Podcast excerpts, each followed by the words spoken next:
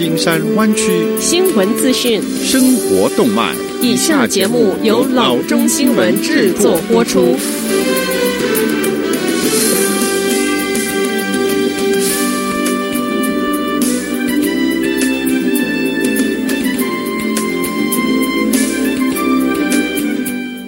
各位听众，大家好，欢迎来到老中广播电台的节目，我是君君。我们首先来关注今天的旧金山湾区地方消息。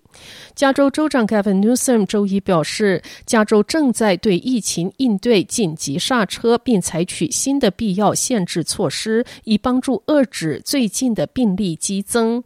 在周一的新闻发布会上，Newsom 说，加州疫情一直在反弹，因此需要停止重启经济。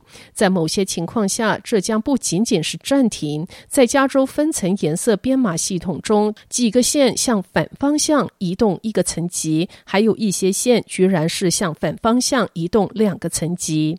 在弯曲的线中，周一回到紫色层级的有 Alameda、Contra Costa、Napa、Santa Clara 以及 Solano。Sonoma 线此前已经处于紫色的层级。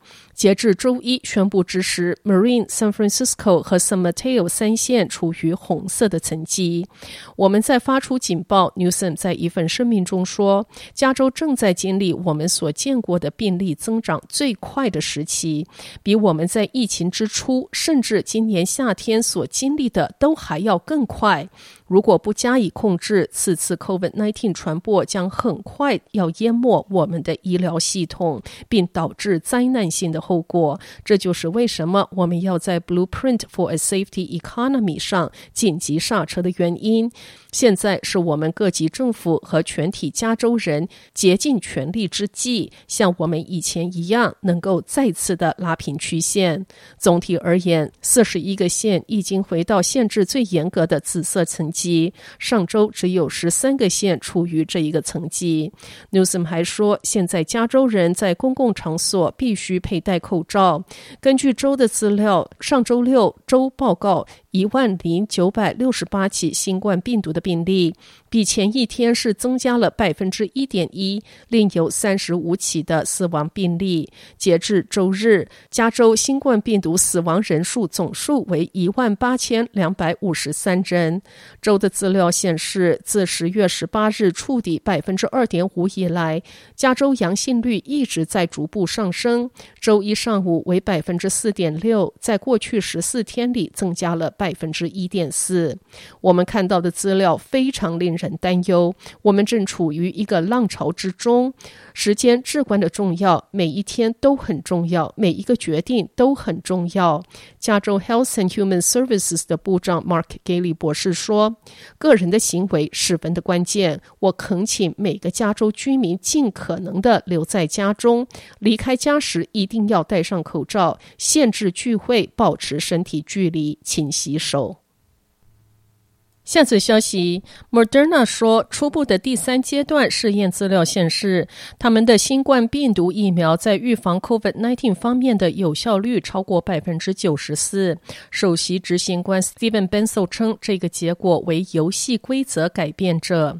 该分析评估了该试验三万名参与者中九十五起确诊 COVID-19 感染病例，与 National Institute of Allergy and Infectious Disease 合作开发疫苗。苗的 Moderna 说，安慰剂组中观察到九十起的 COVID-19 病例，而在接受两剂疫苗的组中观察到五起病例。他说，因此估计疫苗的效力为百分之九十四点五。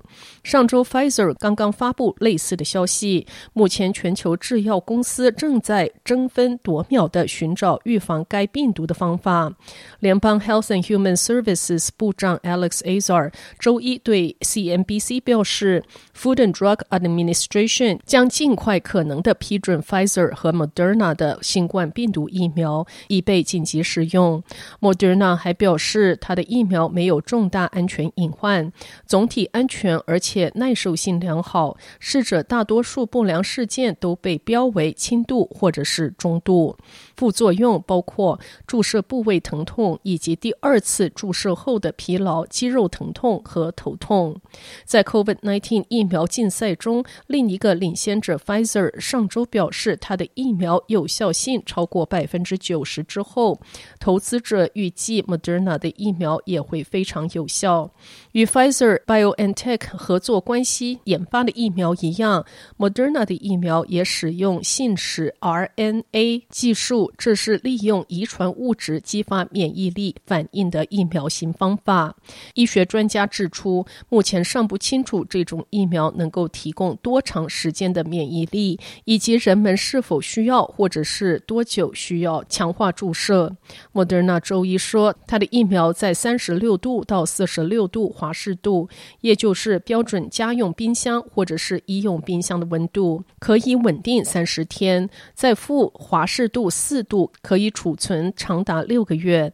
相比之下，Pfizer 的疫苗需要零下九十四华氏度的储存温温度。